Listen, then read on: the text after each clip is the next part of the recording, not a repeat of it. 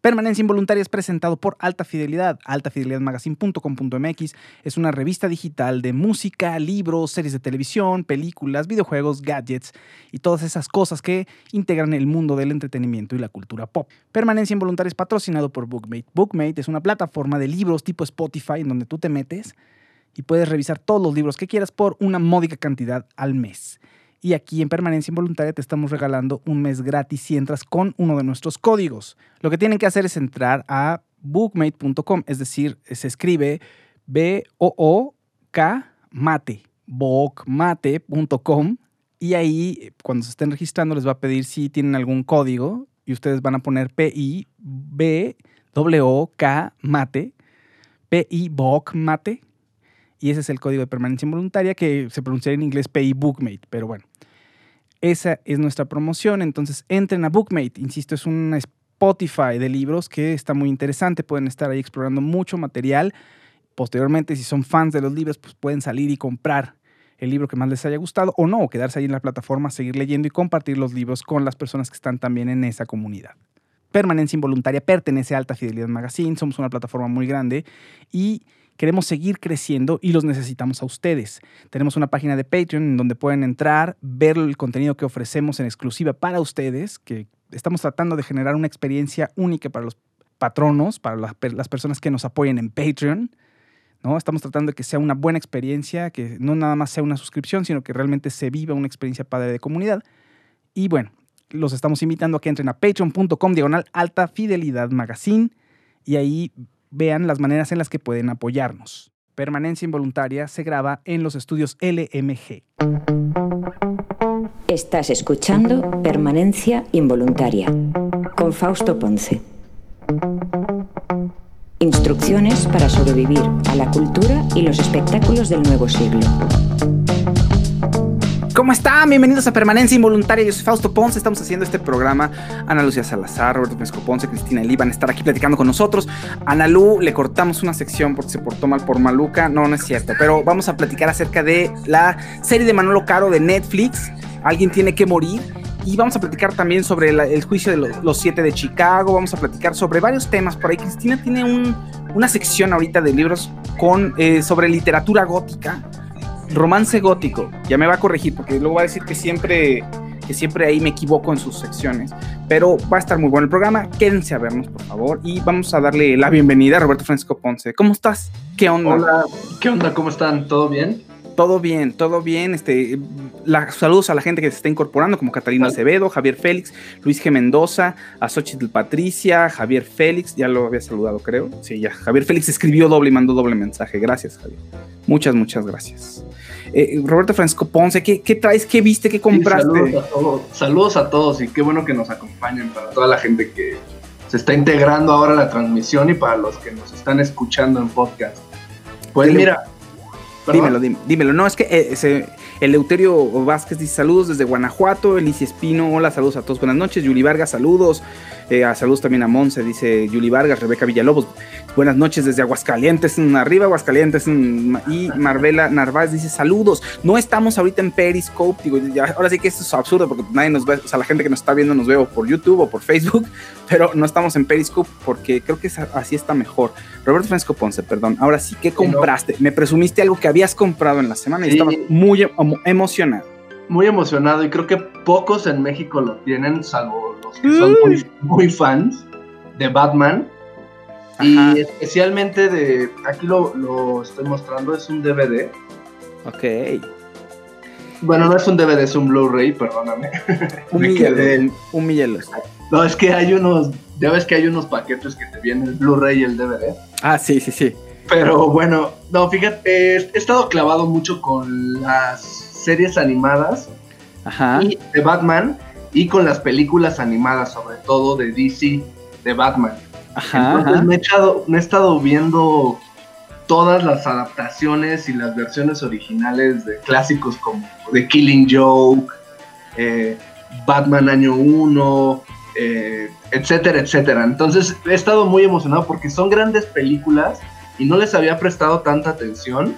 Y entonces me he estado echando un clavado ahí en esta pues tradición de la animación de DC más allá de las películas, digamos, con actores reales y que ya todos conocemos, existen estas opciones que son muy buenas y te dan, digamos, una apertura más para entrarle de lleno a, ciertos personajes que a lo mejor no conocíamos o adaptaciones que son directamente de los cómics y que te permiten conocer más la, trayectoria y el desarrollo de cada personaje. Entonces, acaba de salir esta la semana pasada en Estados Unidos. Aquí en México yo creo que ya no tardará en llegar en unos... En formato, en formato físico no sé, pero según yo en Apple ya estaba disponible, pero no en, no en versión interactiva, según yo. Exactamente. ¿Qué tiene de diferente? Esta película se llama Dead in the Family y, es, y hace referencia o está inspirada en el cómic A Dead in the Family, que fue uno de los cómics más polémicos de la historia, porque fue cuando mataron los fans, sí, los fans de Batman, mataron a Robin en, un en una polémica decisión que se tomó por teléfono. DC Comics, la editorial, pidió a los fans que llamaran y que decidieran si Robin debía morir en una entrega que se llama eh, A Dead in the Family, que fueron cuatro números. Entonces, por llamadas telefónicas, los fans votaban si Robin iba a morir o no. Y pues es una de las decisiones más polémicas en la industria de, pues, de los cómics y del entretenimiento. Entonces, esta película está inspirada en ese cómic y en una película animada que está inspirada en el cómic que les estoy platicando, que se llama Batman Under the Red Hood. Entonces, digamos que lo que quiere hacer esta película, que es interactiva, busca darle esta opción otra vez a los fans de, saber, de tomar la decisión si Robin debe morir o no y los caminos que se pueden generar a partir de eso, ¿no? Entonces, uno decide el destino de Robin y es como de estos libros cuenta o, ¿cómo se dice? Son los Mm, crea tu propia historia. Propia historia, sí, sí, crea tu propia historia, que son un clásico, que todos los que tuvieron uno cuando fueron niños, pues eran una gran, pues gran aventura, ¿no? Porque te permitía conocer diferentes eh, pasajes y caminos de los personajes. Entonces, básicamente lo que hace esta película es darte el control tú como espectador de la decisión de si Robin debe morir o no y te permite ir llevando la película hacia diferentes este, puntos, ¿no? Y la verdad está muy interesante y, la recomiendo, la recomiendo bastante, pero es, repito, está creo que pensada y dirigida más para los que son fans de las películas animadas de Batman y sobre todo para los que tienen el conocimiento del cómic que les comenté y la película de Batman Under the Red Hood. Muy bien, me parece bien. Suena bien, digo, yo no, yo no sé nada de la, de la película tengo ganas de verla, pero sí, obviamente sé que, sé que pues, me da, me da, eh, me da tristeza que Robin pueda morir, la verdad. Pero bueno, hay gente que dice aquí que Robin debe de morirse, fíjate. Sí. Unos están diciendo aquí, no, sí, hay unos Robins muy chafas y se tienen que morir. Eh, dice Rufina Flores es una de las que dice eso. Gabriela Cruz dice saludos desde Encino, California. Y me gusta la gorra de Roberto Fresco Ponce. ¿En dónde, ¿en está la tuya? Mi gorra, yo no tengo gorras casi, fíjate. No, pues es que los Dodgers están jugando la Serie Mundial. Ah, claro. Entonces, pues hay que apoyar. con razón, con razón. Muy bien. Me parece perfecto. Dímelo todo. Sí, no, nada más para acabar. Creo que ya hay muchas eh, películas, videojuegos, eh, no sé, series de televisión incluso, ¿no? Que quieren hacer este formato interactivo para poder contar este, de una manera diferente las historias. Y creo que, como siempre me pasa en este tipo de productos, creo que la idea es muy buena y siempre te quedas con una o dos con uno o dos caminos de los que tú seleccionas, ¿no? Este, por ejemplo, tiene siete diferentes finales. La película tiene siete diferentes finales y hay unos que sí parece que, pues, que lo hicieron al aventón, como que la película se queda corta, entonces siguen teniendo estos productos interactivos, creo que una cierta, un cierto vacío que hay que pulir con los años, pero pues ya los vemos en videojuegos, en series de televisión y pues ahora en películas animadas de Batman. Sí, ah, bueno, eh, eh, la película de Black Mirror, Bandersnatch, es una de las más famosas ahorita, en estos momentos. Y la serie de Kim Schmidt también, Unbreakable Kim Schmidt, sacó también su película interactiva y está muy divertida. Esa sí me gustó mucho más que Bandersnatch. pero siguen siendo una curiosidad. La verdad es que están entretenidas, pero no es lo mismo, pues. O sea, te quedas con algunas historias, pero igual no se disfruta de la misma manera que una historia lineal en la que te dejas ir, ¿no? De principio a fin. Esto se siente a veces más como un videojuego. Pero bueno, pues ahí está. Sí, sí, sí, pero eh, de ahí también no sé qué tanto entra cómo somos exigentes nosotros como espectadores, ¿no? Porque hay veces que una película, pues, digamos, en el formato original, te quedas diciendo, no, ¿qué hubiera pasado si, si le pasa esto al personaje o yo hubiera cambiado esta otra cosa? Y luego cuando te entregan estos productos dices, no, pues creo que hubiera preferido una película sin que me dieran la opción a mí, ¿no? Entonces hay, hay un debate y un juego muy, muy, muy interactivo y divertido. Daniel Villamil dice, Roberto, ¿no sentiste que solo reciclaron la animación mostrada en Under the Red Hood? Es que... Dilo, dilo, no tengas miedo, dilo. Yo me quedo solo con una de las versiones finales. Pero si yo me lo quiero comprar, entonces probablemente no vale la, pena. Es que eso es lo que te digo, está inspirada en estos dos cómics y si, no, y si desconocen la historia del cómic cuando Robin murió y de la película Under the Red Hood, pues no le van a entender. Sí necesitan, o sea, es para fans y para gente que está familiarizada con, con estas entregas. Y es justo lo que digo yo, ¿no? Lo que dice eh, Daniel Villamil. Es, yo solo me quedé con una de la, uno de los finales, fue el que más me gustó, porque sí, reciclan mucha parte de la película y se queda de repente en historias de 20 minutos, 25 minutos, y si escoges alguna, algún camino que no te gusta pierde interés, pues la película ya se te vuelve pues aburrida y repetitiva, ¿no? Claro. Muy bien, Roberto Fresco Ponce, no te vayas ahorita, regresamos contigo para seguir platicando acerca del juicio de los siete de Chicago. Vamos por mientras a seguir saludando a gente. Hola Alejandra Cruz Morales, buenas noches. Eh, Renato López dice saludos. Leonila Torres dice saludos a mi Monse Hermosa, donde quiera que esté, o sea, en el cuarto de al lado, sí, intentando domar a Gabriel. Saludos a Monse Pichardo, saludos a Catalina Acevedo. Oigan, la gente que nos está, eh, que nos está viendo ahorita en vivo, no por podcast, eh, por en vivo, eh, los de YouTube tienen por tenemos por ahí unas formas de que nos puedan apoyar.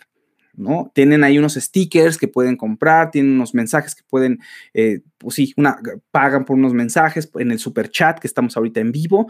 Entonces, bueno, los invitamos a si quieren apoyarnos, ahí lo pueden hacer en Facebook. En Facebook tenemos un sistema que se llama de estrellas. Entonces pueden comprar estrellas y mandarnos estrellas y muy estrellado todo el asunto. Y también nos pueden apoyar ahí a todos los que estamos aquí, ya mucha más gente que está haciendo el programa, que hace alta fidelidad. O sea, todo esto es para la plataforma también de alta fidelidad magazine, no solo permanencia involuntaria.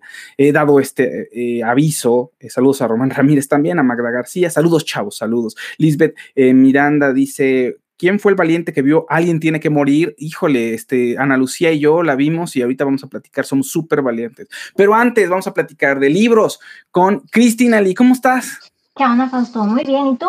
Bien, todo muy bien. ¿Cómo, ¿Cómo, va todo? ¿Cómo va el mundo de los libros? Fíjate. Muy bien. La verdad es que es de los pocos este, eh, cosas que no tuvieron problemas en la cuarentena, ah. no se vieron afectados por la pandemia, a excepción quizá del cierre de librerías, pero pues ahorita ya sabemos que hay mucha demanda online.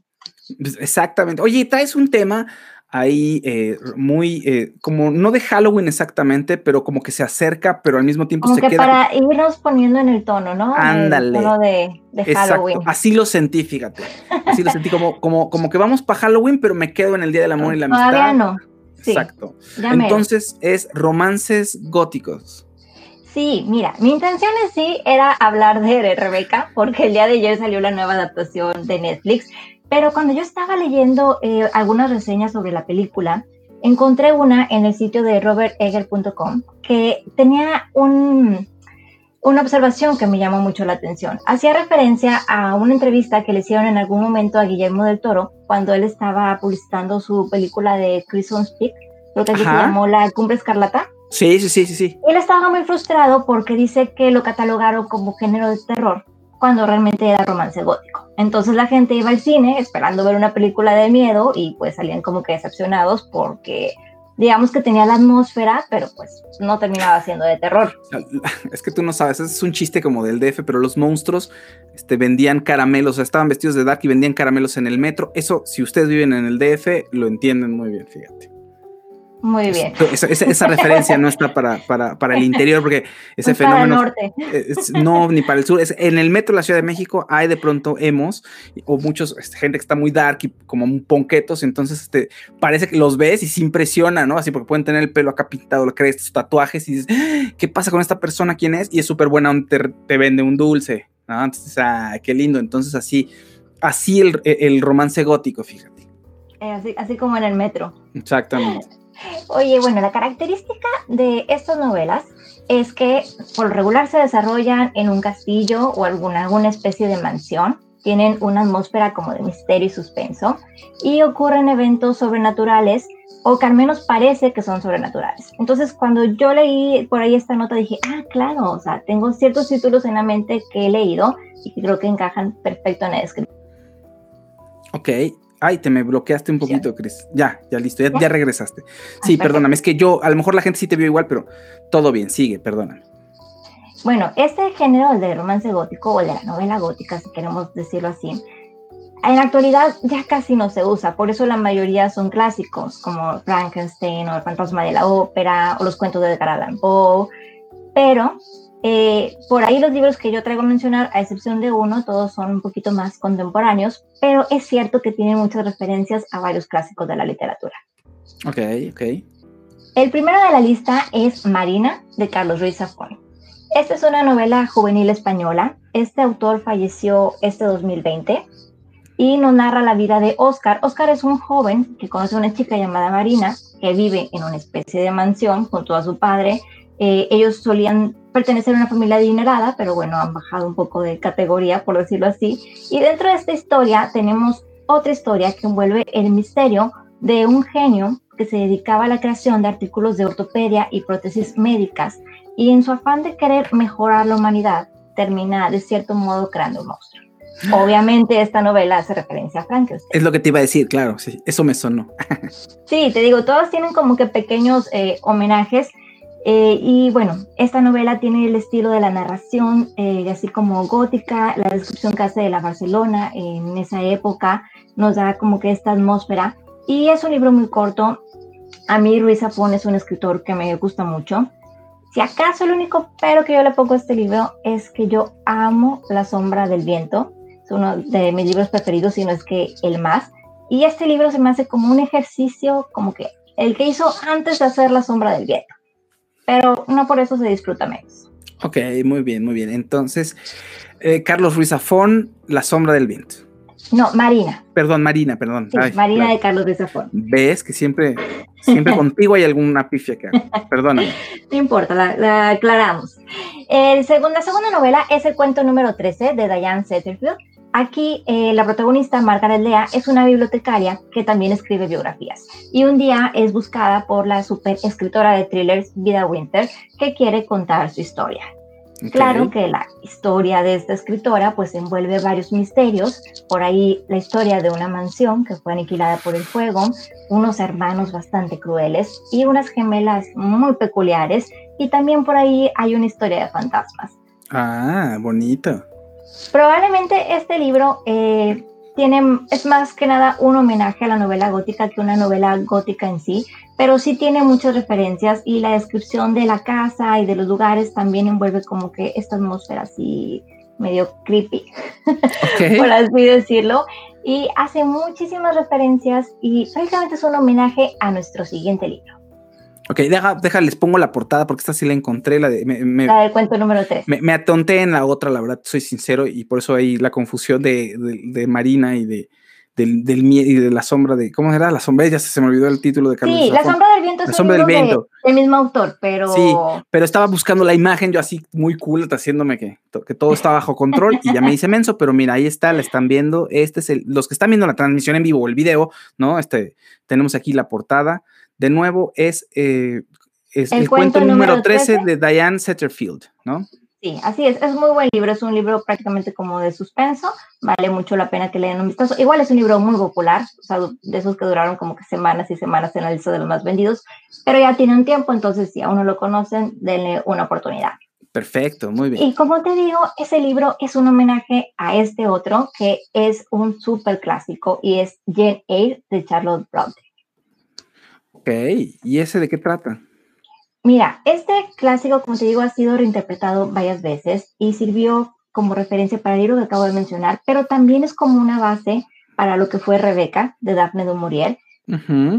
Y en esta clásica huérfana que queda cuidado de su tía, que la maltrata, y termina enviándola a un internado, donde también recibe maltratos. Ella de todos modos ah. se supera y logra conseguir un trabajo como institutriz, para trabajar con el señor Rochester en la mansión de Thornfield. Si te fijas, todas estas casas y mansiones tienen como que su propio nombre. O sea, siempre es, sí, tienen como que Thornfield, Manderley, es como el Neverland de Michael Jackson, igual de creepy.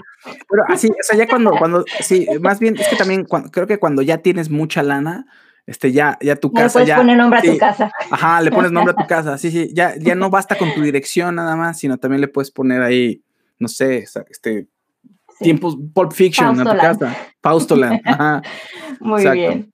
En este libro hay por ahí una historia de amor entre Jane y el señor Rochester, pero pues resulta que este hombre esconde más de un secreto en el ático de la mansión. Está de más decir que este es un super libro, la verdad creo que es uno de esos clásicos que todos debemos leer al menos alguna vez en la vida. La primera vez que yo lo agarré, por la portada y la referencia, yo dije, ah, claro, es como las novelas de Jane Austen que empecé a leerlo y fue como que no, no pero es como las novelas de Jane Austen. Sí, sí, pero tiene unos personajes muy interesantes, eh, una descripción de ellos, eh, la psicología de estos. Y lo releí el año pasado y bueno, ya, como que entendí muchas cosas que no había entendido la primera. Yo ya ni me acordaba. Yo no me acordaba que había gato encerrado ahí en la trama, pero valió mucho la pena la relectura. Así que si nunca han leído este clásico, se los súper recomiendo.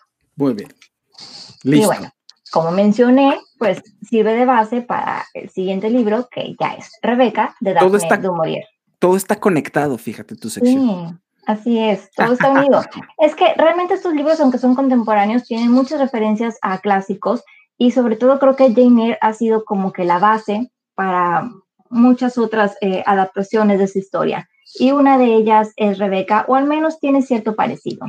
En esta novela nuestro protagonista es un personaje que no tiene nombre, nunca se menciona el nombre de ella, está hablado en primera persona. Ella trabaja como dama de compañía de una señora adinerada y en un viaje a Monte Carlo conoce a un viudo llamado Maxime de Winter, de quien se enamora y con quien termina casándose. Una vez se contraen matrimonio, se van a vivir a Manderley, que ya sabes, es esta mansión. Y aquí, eh, esta chica, bueno, la nueva señora de Winter, te digo que no tenemos nombre, de algún modo vive atormentada por el, el fantasma de la primera esposa llamada Rebeca. Ok. Aquí lo interesante de la novela es el desarrollo psicológico eh, del personaje principal y el cómo está atormentándose todo el tiempo por los recuerdos de la primera esposa. Y aparte la gente no le ayuda, siempre están haciendo referencias donde la primera esposa era lo máximo. Y sabes que no sabía yo que en términos psicológicos, el síndrome donde una persona siente celos eh, extremos hacia la expareja de su pareja actual se conoce como síndrome de Rebeca. Ok, y es precisamente por esta novela. Muy bien, muy bien. Oye, ¿y esta, y qué tal? ¿Tú la viste en Netflix? Sí, mira, estuve viendo la película. Eh, la verdad es que tenía muy malas reseñas, pero dije, bueno, no vamos a ser prejuiciosos, vamos a verla. y eh, lo malo, desde que la estaban haciendo, desde que yo vi que la estaban haciendo, yo dije, hijo, eso, porque tenemos la de Hitchcock. sí, es lo que te iba a decir. Y es muy difícil que superen eso. Sí, como, o sea, ¿para qué querrías hacerla? Bueno, en fin, ya pasaron muchos años, yo lo sé, pero, pero pues la hizo Hitchcock, pues, híjole, el peso está, el peso es, es fuerte, es, es pesado, es pesado. Lo positivo que yo le veía es que dije, bueno, a lo mejor es su forma de acercar a una generación más joven a la historia pero ahí estaba hablando con mi sobrina y yo decía, no, es que si ya viste la de Hitchcock o leíste el libro, pues no te gusta. Y me dijo, no sé de qué me estás hablando, pero yo la vi y no me gustó. no vi la película anterior, no he leído el libro, pero no me gustó. Eh, yo estuve viéndola y hasta cierta parte es como que estaba bien. Es, creo que es un poquito más fiel al libro probablemente que la adaptación de Hitchcock, pero pues es muy difícil de superar la primera. Muy bien. Mm, pues muchísimas gracias, Chris. Vamos a hacer algo de terror, bueno, de libros de terror. ¿Tienes algo para, para el Halloween? para el Día del Muertos. Sí, la próxima semana por ahí traigo eh, la novedad de el último libro que sacó Stephen King. Entonces vamos a hablar de eso y a ver qué otro libro se nos pega por ahí. Muy bien, muy bien, me agrada, me agrada. Stephen King luego es pesadísimo para leer porque está. O sea, los libros son totalmente diferentes a sus películas, pero los o sea, están pesados, es un tabique enorme. Entonces, ¿y cómo escribe? O sea, saca libros muy seguido y escribe. Cada año, yo creo. O sea, kilómetros de hojas. Impresionante. Cris, pues muchísimas gracias. No, gracias, a ti. Oye, igual y pues no te vayas y este, espera al final y platicamos a ver qué, te, qué tal te pareció la de los, eh, el juicio de los siete de Chicago, ¿vale? Entonces no te vayas ahí y ahorita regresamos contigo. Oigan, muchísimas gracias Alejandro, eh, Alejandra Cruz Morales, Daniel Villamil, otra vez. Eh, de la maldición de Blind Manor es una historia de romance gótico, dice Daniel Villamil. Vale Lira, dice Fausto, hola, Catalina Acevedo, voy a ver la película de Rebeca, Miriam Zaragoza, dice, creo que el, eh, creo que el tráiler eh, creó expectativas que no cumple la película. Eh, Aleja, ¿quién más anda por aquí? Renato López dice, los hemos darks y rockers son los más tiernos. Sí, totalmente de acuerdo. Gabriela Cruz dice, Marina es un buen libro, pero me encanta más la serie de La Sombra del Viento, dicen por ahí. Mm, Ricardo Reyes, un saludo, dice, también mucho de la historia de Jason en los últimos 10 años en el cómic. De Jason te refieres Ricardo, ¿te refieres a Jason, el, Robin? ¿Cómo se apellida Jason? Ahorita le preguntamos a Roberto Francisco Ponce. Eh, dice por ahí. Ah, José María Varela dice: Saludos, maestros, que fui, maestro de reseñas este, de, José María Varela. Un saludo a José María Varela. Eh, José María Varela está escribiendo en Alta Fidelidad Magazine, tiene un par de reseñas y está empezando a hacer varias cosillas por ahí. Entonces estén atentos. Hoy voy a compartir lo que él escribe o él, si del chat, eh, José María pone ahí el link de, bueno, de, tus, de alguna de tus reseñas o lo que tú gustes. Eh, Roberto Francisco Ponce, no, vamos primero con Ana Lucía Salazar, Ana Lucía Salazar y yo vamos a platicar sobre la serie, la miniserie de Manolo Caro de Netflix, Alguien tiene que morir, Ana Lucía Salazar. ¿Cómo estás? Oye, muy bien. Lo que no sé es por qué Cristi nunca lee, por ejemplo, libros como los de Yo soy tu dueña, Imperio de Cristal, pues este, no sé, Cuna de Lobos, y esos libros, porque nadie los aborda, Fausto, porque les hacen el fuchi. Pues no lo sé, Ana Lu, ¿qué, te digo? no tengo respuestas. Está muy americanizada tu, programa, de verdad. Te olvidas Está bien. pero aquí estoy yo para recordarte y bueno, Manolo Deja Caro, Chris, deja Cris en paz. Oye, y Manolo Caro nos vino a de verdad a decirnos que alguien tenía que morir, pero nos hubiera avisado con tiempo para morirnos antes pero bueno. está espantoso. ¿Cómo lo.? A ver, yo la padecí. Tú dices que te, entretuvo. me entretuve por ratos. Me faltó ver el torso desnudo más de, de sí. pero mantuvo muy raquítico los desnudos. Este. Y eso no, no, eso no me gustó. Fíjate que me pasó algo. Ajá, expectativa, porque si tú te das cuenta, pues el prota es Spitzer. Sí, sí, sí, sí, sí. ¿Y tú crees que fue el prota? No, pero además, espérate, creo que, creo que es el que peor actúa, Ana Lucía. Pues es que se disipa, se disipa horrible. O sea, él se pierde entre el abismo de la nada, dentro de la historia, su personaje empieza con, bueno, esto vamos de... ¿De, qué trata? Tú aviéntate el de qué trata. Sí. Exacto, bueno, pues esta es, una, eh, esta es una miniserie de tres capítulos en donde cuentan la historia de un chico que tiene padres españoles, familia española, él inclusive es español, pero se cría en México. Y regresa después de 500 millones de años, ¿verdad? A su casa y regresa con un amigo suyo mexicano bailarín y bueno, se empieza a desarrollar una serie de eventos. Evidentemente es una serie pues encaminada a estos temas que le gustan mucho a, Manolo Caro, que es visibilizar pues a la comunidad LGBTI. Importante, este, es una que probablemente sea durante el franquismo, que los años 30, por ahí, ¿no? Es en la época de Franco, es en la época de Franco. Donde había una represión fuerte ahí, o sea, te dicen que te pueden denunciar si tú eras gay, ¿no? Entonces te metían ahí. O sea, cárcel. En la época del mundo, desgraciadamente, en todos lados pasaba. Yo sí pude palpar un poquito como esa sensación de, de, injusticia, ¿no? De que no es posible que porque que por tu orientación sexual te, te maltraten, ¿no? Eso sí, le aplaudo a Manolo que siempre esté sobre la marcha con ese tema, ¿eh? Pero fíjate que es interesante, digo ya, alguna persona que, haya estudiado más el tema fondo, como los derechos de los gays históricamente, aquí en México sabes que no, no era ilegal, por lo menos a principios de siglo, no era ilegal. O sea, lo que era ilegal era mostrar afecto en público. Pero no era ilegal ser gay. Eso no sé. Obviamente, pues sí, o sea, muchos te van a decir, sí, ¿y eso de qué sirvió, no? Pero digo, alguien que sí sepa. una fiesta muy famosa en donde agarraron al, este, al esposo de la hija de Porfirio Díaz. Sí, que era el baile de los 41, pero era porque estaban haciendo escándalo. pues, pues bueno, pues escándalo, andaban haciendo, andaban pichando como una. Aquí era como, usted puede ser gay, puede hacer lo que usted quiera, pero si ya se hace ruido y todo el mundo sabe o está haciendo ahí show, ahí eso era el problema, ¿no? Bueno, pero, nadie les explicó que ser gay no hacer ruido es como que no viene de la mano. O sea, es que hay que ser alboroto y alaraca, y a mí me parece que está... El, amor hace ruido, Ana Lucía, el amor hace ruido. El amor hace ruido, love is love, amigos. Entonces, a mí me impacta mucho em, el recorrido de esta serie. Eh, por la, la, historia me parece una historia como sensible, ¿no? Pero bueno, ya luego empieza con las onditas de Manolo Caro que, o sea, ya no más faltó que pasara, no sé, Yuri, ¿no? En o sea, tiene, tiene, tiene de pronto un punto, o sea, Manolo Caro, que, que le entiendo, como dices tú, y me gusta cómo quiere abordar las cosas.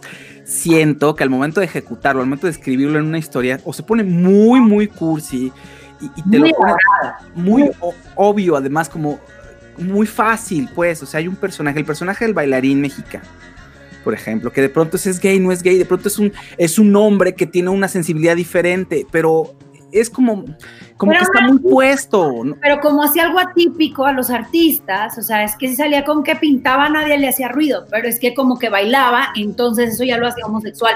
Inmediatamente hablaba de la estigmatización que tienen algunas profesiones también, aunque sean artísticas.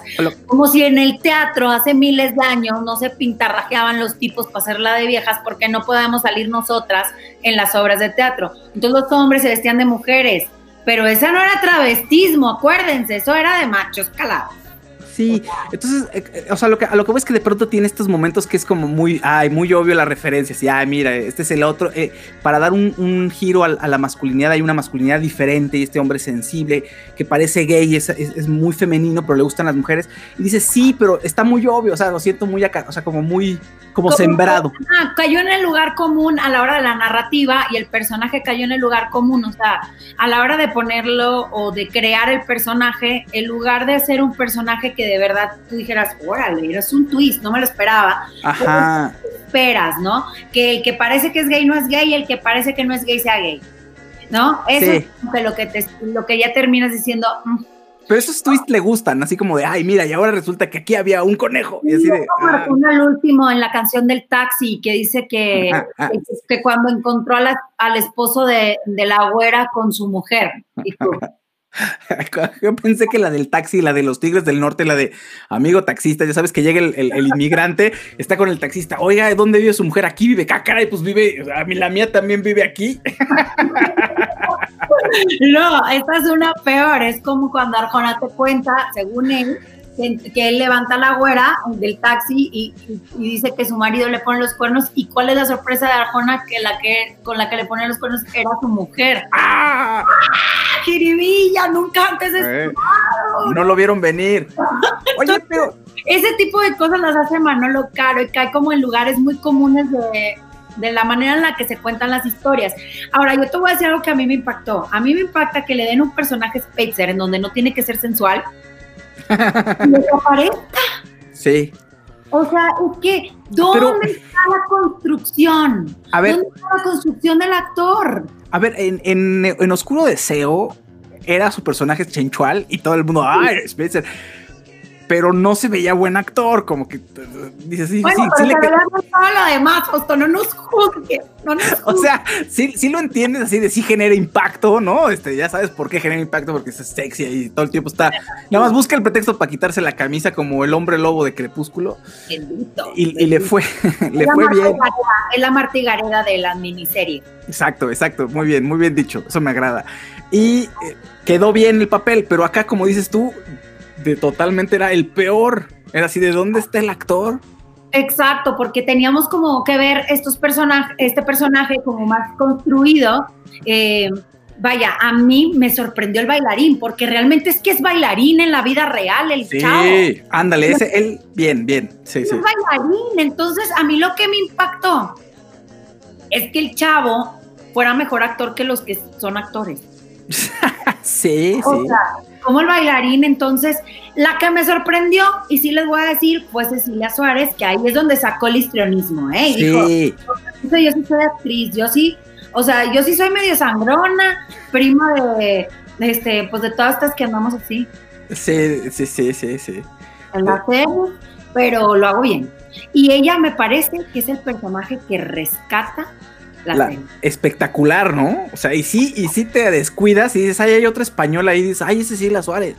El acento muy bien, o sea, no, no, no, ella, mis respetos. Hace mucho que no la veía en un papel que me impactara. Obviamente, La Casa de, de las Flores, odié el personaje, se me hace una payasada.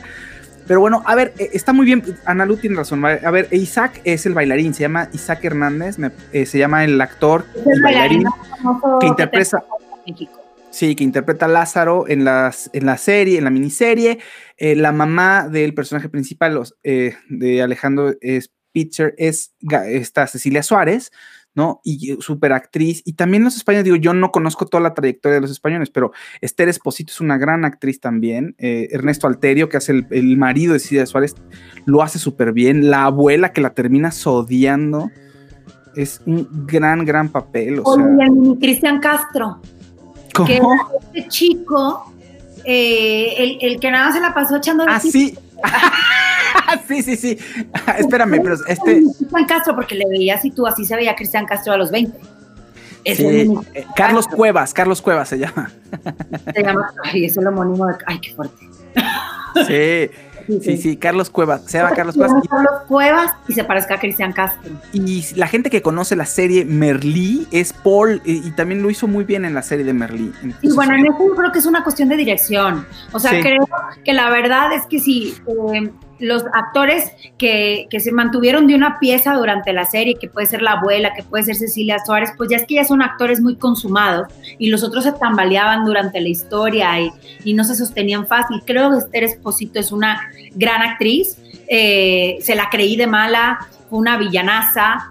eh, realmente, eh, pues bueno, fue, era un personaje súper eh, pues ganchado, que, eh, caprichoso, eh, dispuesta a ver morir a quien sea con tal de eh, ella lograr sus objetivos. Bueno, es Carmen Maura la actriz, es una de las, o sea, es una gran actriz española, la abuela que interpreta, es Carmen Maura la que interpreta a esta actriz, que además es una de las, ha salido en varias películas de Almodóvar, y mi Manolo que Caro, este Manolo se siente como Almodóvar. exacto, tiene ahí su, Tiene ahí Almodóvar issues. sus- sus- exactamente, y Cecilia es como su actriz fetiche para él. ¿no? Sí, exacto, le da como, pero ¿saben qué? Yo les voy a decir algo.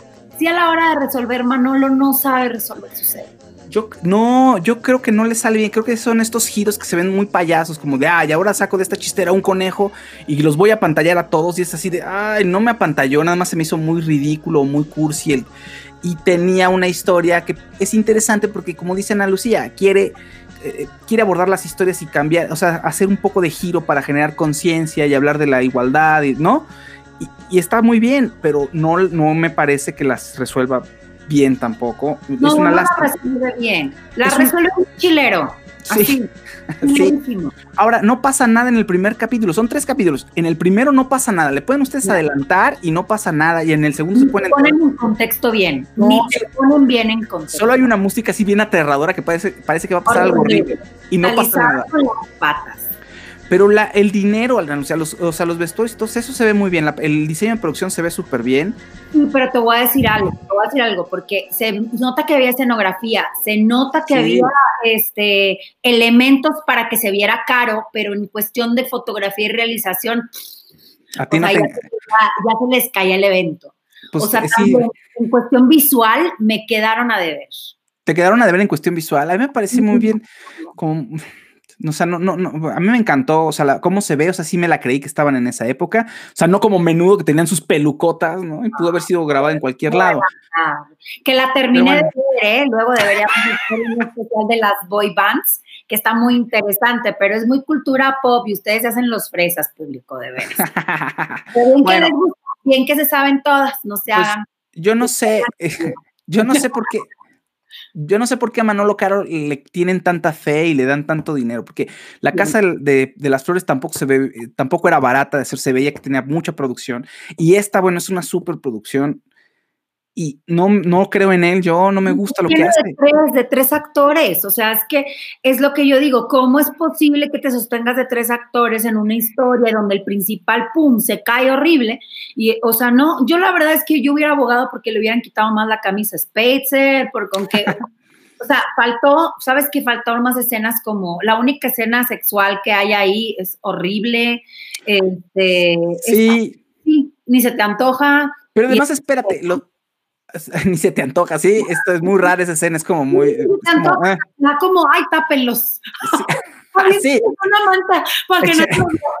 Sí, échales una cobija, sí, sí, totalmente de acuerdo, sí, también eh, me pasó lo mismo. Oye, pero además, ya se me fue el hilo por tu, la parte sexual, pero espérate, ¿qué iba a decir? Ya se me fue. ¿Qué, fue lo que, qué fue, que, que, no te gustó o que sí te gustó? Ah, no, que sí, no me gustó, sí, esa parte del sexo no, no estuvo bien, para nada, absolutamente. Eh, es una, a ver, es una serie que no vale la pena ver, la verdad. Es muy cara, sí se ve muy bonito. A mí sí me parece que se ve muy bien. No pudo haber estado mejor, quizá, a lo mejor. Ana Lucía tiene otra opinión, ¿no?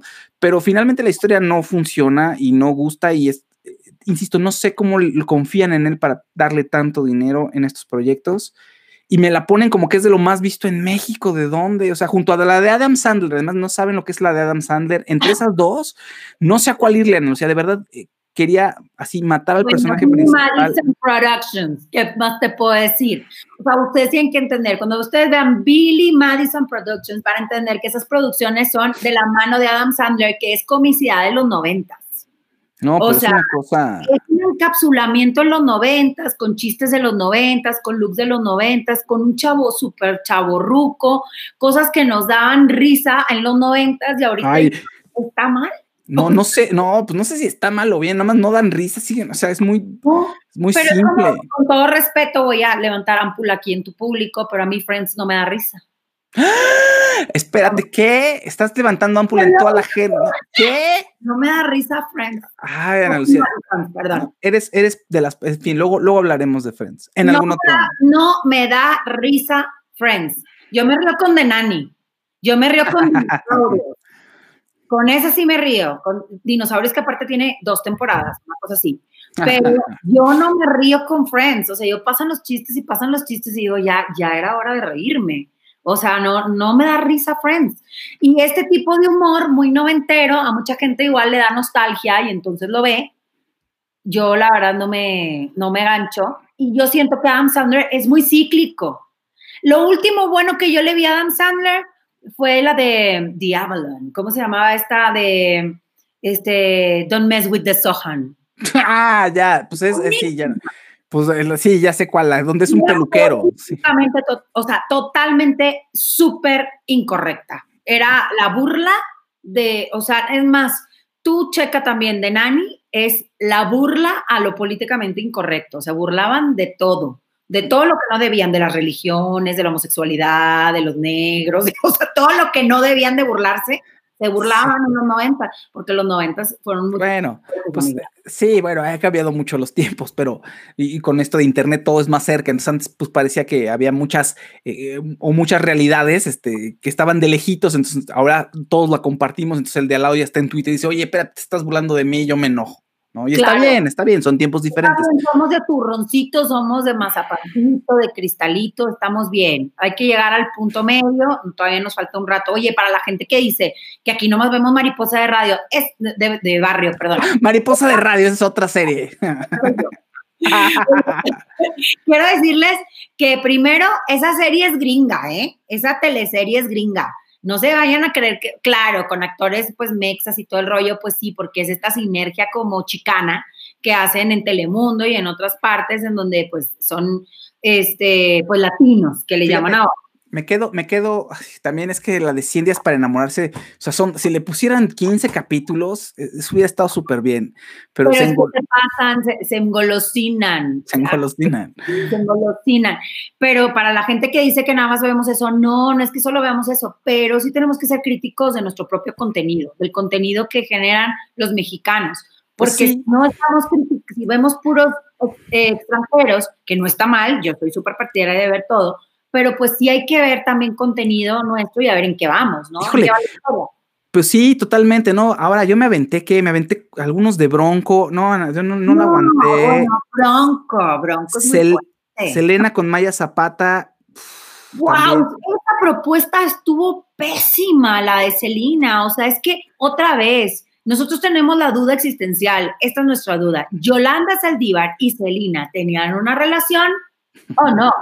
Y nunca te lo contestan. No, no lo contestan. seguimos dándole vuelta a lo mismo una y otra vez. Te voy a decir algo que a mí me queda muy claro de esa serie. Yo soy de Monterrey, allá en Monterrey, este, eh, hay un doctor que, se que le dicen el seleno, porque ustedes pues porque era con el que Celina se iba a hacer las pompis. Estos son chismes así de la bueno, chiste local, chiste de la colonia, de la cuadra.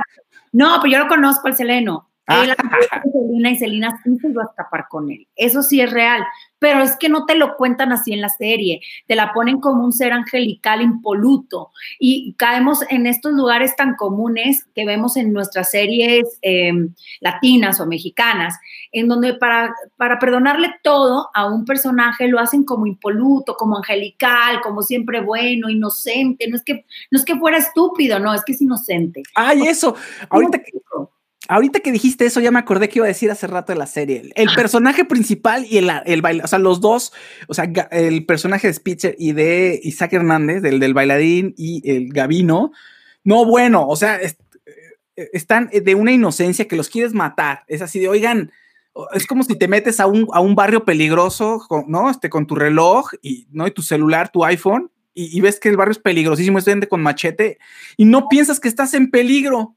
Exacto. Aparte, dime tú la coherencia.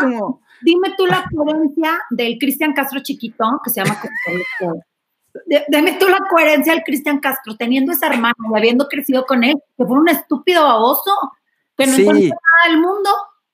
O sea, como tienes una hermana tan diabla, claro. algo en la vida, ¿no? Te vuelves más truchita. No, un burro, mejor me mato. Ah, no, y la hermana, que es esta, es Cayetana, ¿no? La hermana. Bueno, es esta, Esther Esposito. Cayetana, si ya veníamos de Cayetana de élite.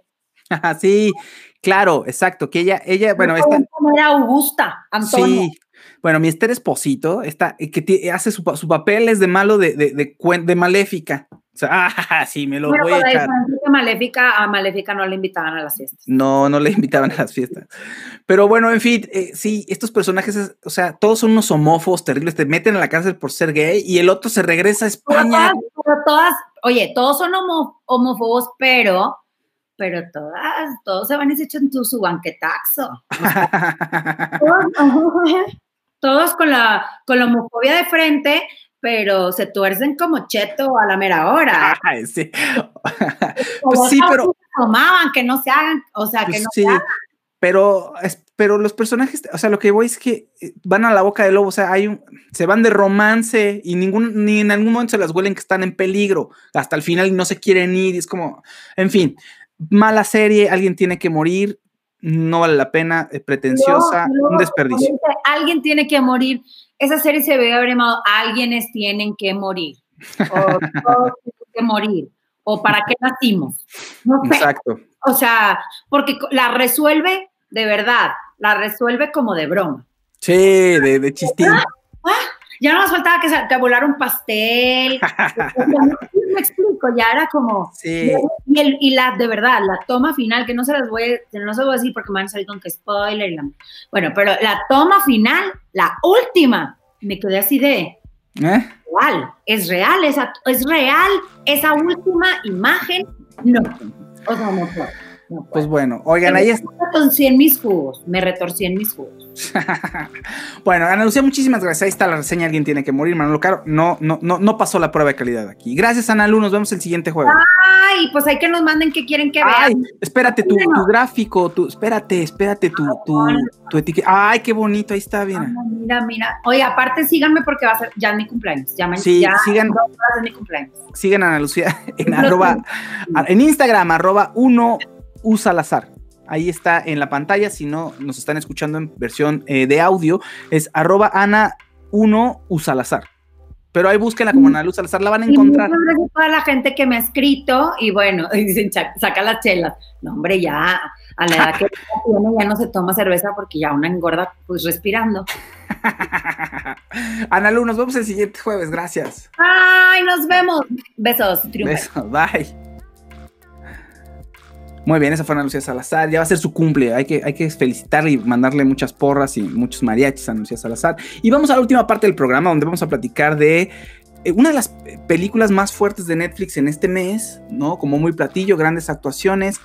El juicio de los siete de Chicago. Y para hablar de esa película está Cristina Lee de nuevo y Roberto Francisco Ponce. ¿Cómo están? Que ustedes la vieron. qué bueno que la viste porque creo que Roberto Francisco Ponce y yo tenemos una visión muy similar de la película y tú estás en otro rollo. Con mi opinión impopular. Sí, sí, sí. A ver, eh, no, contra, no contra una. Sí, no importa, sí. no importa, venga. Como contra los siete, contra el, como con el juicio de los siete de Chicago, que era muy, este, muy desventajoso, fíjense. Oye, bueno, el, Juicio de los Siete de Chicago es una película de Aaron Sorkin. Eh, Aaron Sorkin es uno de los guionistas más importantes de Hollywood, también escribe el guion y es uno de los guionistas que mejores diálogos tiene, creo.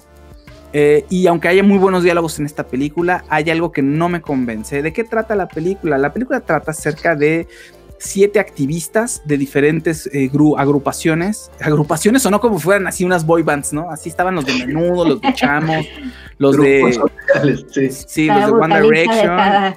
Exacto, el de One Direction y los de Super Junior y los de BTS al lado. No, son de diferentes grupos este, de, activistas en Estados Unidos y es eh, eh, están, van a protestar en contra de la guerra de Vietnam, es 1968, ya no quieren que pues, se sigan mandando jóvenes de Estados, estadounidenses a la guerra, nada más están muriendo y están pues, prácticamente perdiendo la guerra. Y entonces estos sujetos dicen, vamos a protestar porque hay una convención, eh, una convención republicana en Chicago.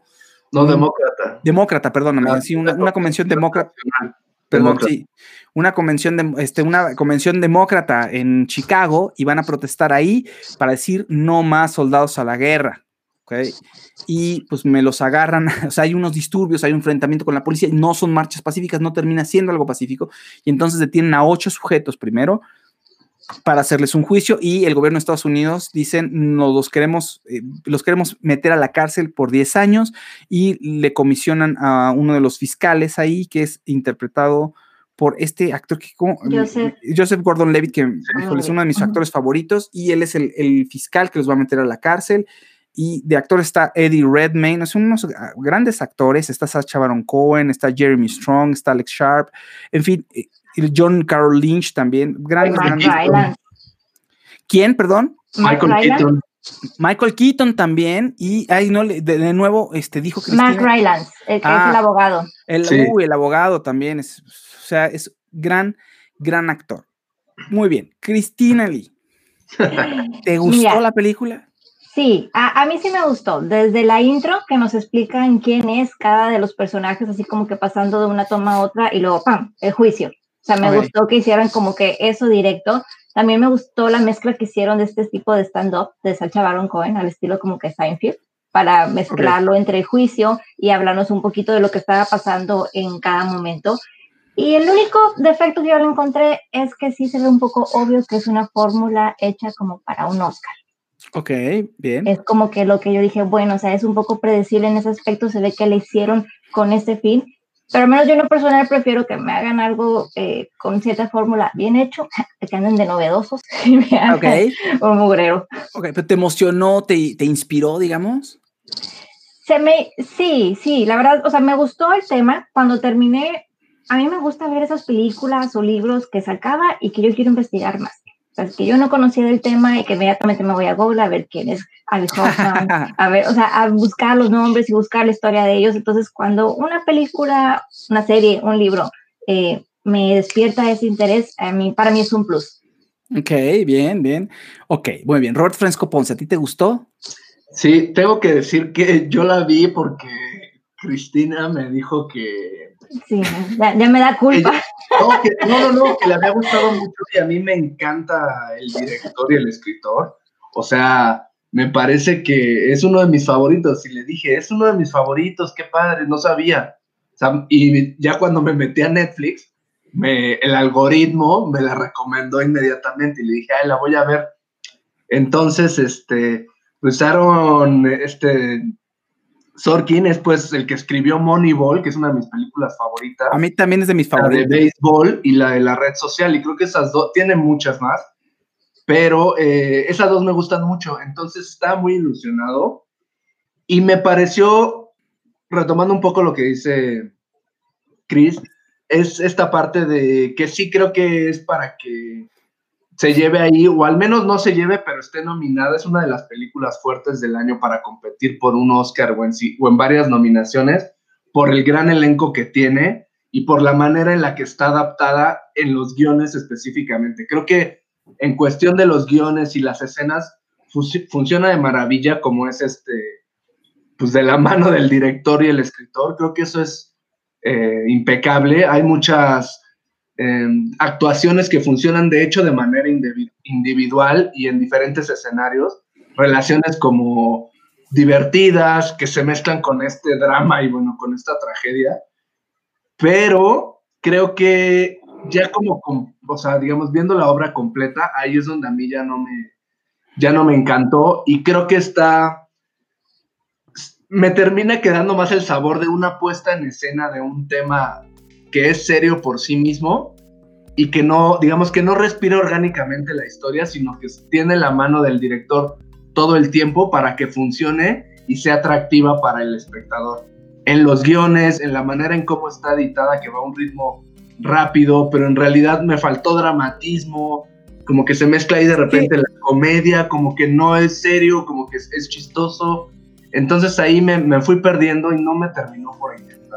No, a mí no me gustó la, película. Entiendo lo que dice Cristina. O sea, sí eh, tiene elementos narrativos interesantes. O sea, empieza la introducción primero de los personajes, que es una semblanza ahí de quién es quién, ¿no? Este, los ves en su ambiente, ¿no? Este, siendo activistas. Y, te queda muy claro a qué grupo pertenece cada uno de ellos. Y después eh, hacen, utilizan un recurso para irte contando lo que ocurre en el juicio. O sea, se apoyan en una escena del personaje Sasha Baron Cohen que es una activista de Estado, o sea, una activista que, que más creo que terminó suicidándose, me parece. ¿No? Y bueno, este, eh, eh, el personaje de Sasha Baron Cohen, que es Abby Hoffman, eh, está haciendo como una especie de stand-up y ahí mismo nos va contando un poco la historia, o sea, va apoyando lo que estamos viendo durante los juicios. Eso está interesante, una edición, la edición es muy dinámica, pero creo que esa edición dinámica es nada más para taparle tapar el tema de no hay dramatismo. ¿Por qué? Porque no en ningún momento siento que estén en peligro. Y no solo eso, en ningún momento, o sea, a mí me pueden caer uno de los personajes, uno o dos de los personajes me pueden caer mal. Pero en ningún momento siento que estén equivocados en lo que están haciendo. Es decir, pues todos están en contra de la guerra, está perdiendo Estados Unidos, están matando jóvenes pues no estás en contra de ninguno de ellos, por muy mal que te caigan, me explico. O sea, no hay un momento en el que diga, no, claro, qué bueno que los metan a la cárcel y que los refundan. Pues en ningún momento pasa. O sea, es una lucha de entrada muy noble y es una lucha por la que pues, no te puedes ni enojar.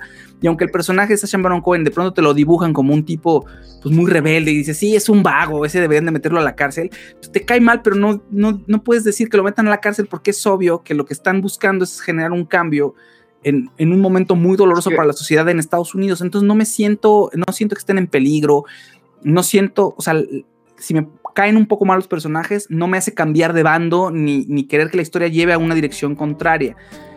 Y tampoco el personaje, por ejemplo, del fiscal de Joseph Gordon-Levitt, pues tampoco cree en lo que está haciendo. O sea, cree que la ley tiene que respetarse, pero estos sujetos fueron víctimas de la policía. O sea, no hay delito que perseguir. Entonces, ni siquiera es un malo malo, ni siquiera se los quiere este, no, quiere que los metan al bote, les, cae mal, no, le, perdón, a, él le caen mal ellos, pero sabe que son inocentes. Entonces, pues, ¿cuál es el conflicto de la película? El malo, el, el, juez, ¿no? El, malo malo es el juez, ¿no? pues, eh, pero de pronto, de pronto es un tipo muy incongruente, como inseguro, que, que tampoco te da chance ni siquiera de sentirlo como un villano a mí lo que me pasa justo en este tema que tocas, que no hay conflicto, creo que es justo uno de los puntos que quiere dar a, que quiere poner, o sea, como el dedo ahí, como enfatizar, es esta parte y cae y es un guiño a la situación que se está viviendo en Estados Unidos. O sea, creo que tiene ahí unos guiños de hay que manifestarse porque es la única manera en la que podemos como combatir la situación,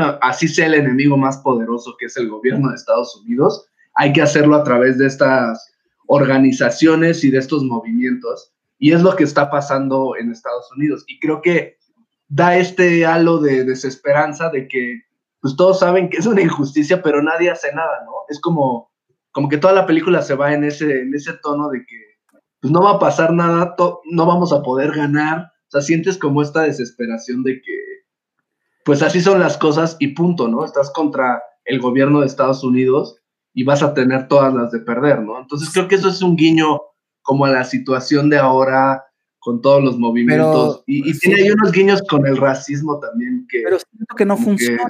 o sea, siento que... A mí no me gustó. No tenga, dramáticamente, insisto, no hay una tensión dramática, no sientes en algún momento que están en peligro. Y, no importa si sabes en qué termina la historia real, o sea, no hay, no, insisto, no me voy a cambiar de bando porque no quiero que los metan a la cárcel, porque sabes que en el fondo tienen razón. Entonces, ahí, ¿cuál es el chiste de la película? Chris, ¿quieres defenderlos estos muchachos? Fíjate que eh, sí, o sea, estoy de acuerdo contigo en que a lo mejor eh, glorifican en exceso a la parte eh, que están defendiendo.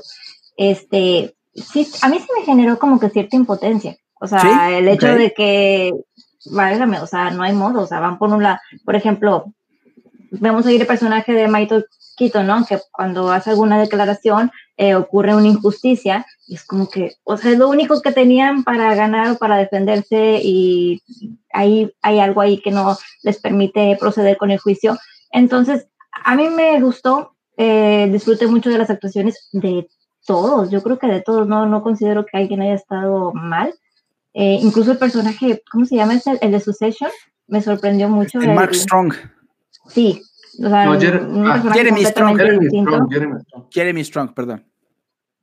Entonces, yo, yo sí la disfruté. Creo que es una fórmula que a lo mejor ya conocemos. Tenía tiempo de no haber visto una película de juicios. A mí me gustan en particular las películas sobre juicios. Entonces, me gustó el hecho también de que se fuera directo a este y que la historia nos la fueran platicando como que en partes, o sea, que no fuera como que algo lineal y que jugaran, ¿verdad? Ahí con la forma de mostrarnos lo que había sucedido.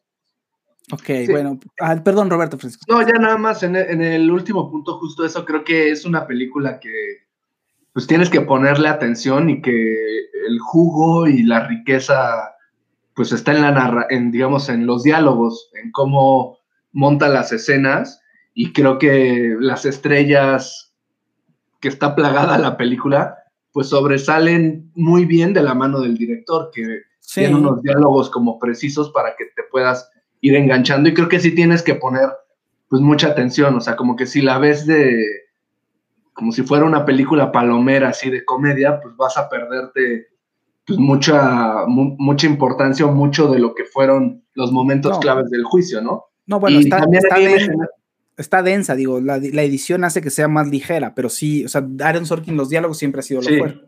Y eh, a mí también me generó más interés, entonces creo que en ese, o sea, no la odié, pero no me terminó. Pensé que me iba a gustar más de lo que fue. Bueno, pues Pablo Obregón dice, el, malo es el sistema y el sistema no va contra los protagonistas, el sistema va contra el disturbio causado por lo que sea, en este, en este caso causado por una manifestación. Bueno, pues muy bien, ahí está la película, así, todo bien, todo muy políticamente correcto, todo muy bonito, pero la película como drama a mí no me gustó, Chris dice que le gustó, eh, Roberto Francisco Ponce como más o menos, entonces como que medio pasa la prueba de panel de expertos, Monse no la pudo ver, digo, se la conté ahí, como que lo fuimos platicando, tampoco la convenció, fíjense. Pero bueno. Con lo que le contaste. pero no la vio. sí. Oigan, pues muchísimas gracias, Cristina. Muchas, muchísimas gracias, Roberto Francisco. Gracias a ustedes. Gracias. Este, les voy a poner, no se vayan en lo que les pongo. Miren, ay, qué bonito el de Cristina. Eh, que sigan a Cristina en Instagram, arroba Books. Y también sigan a Roberto Francisco Ponce, que es Roberto FCO Ponce en Instagram y en, Twitter también, y en todos lados, también en la calle también, si quieren, o en el Waze le ponen arroba Roberto Francisco Ponce y, sale, mi carita sale su carita de dónde está en ese momento, en qué cafetería está trabajando en ese momento y con su compu ahí, este, sus cafés son, son la oficina.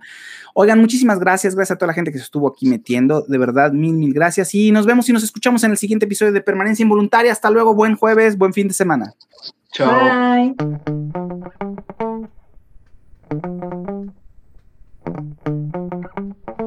La edición de audio corre a cargo de Outlaws, Outlaws Creative Sounds. Si quieren hacer un podcast o musicalizar contenido multimedia, sonorizar una película o una obra de teatro o hacer un jingle, entren a outlaws.com.mx.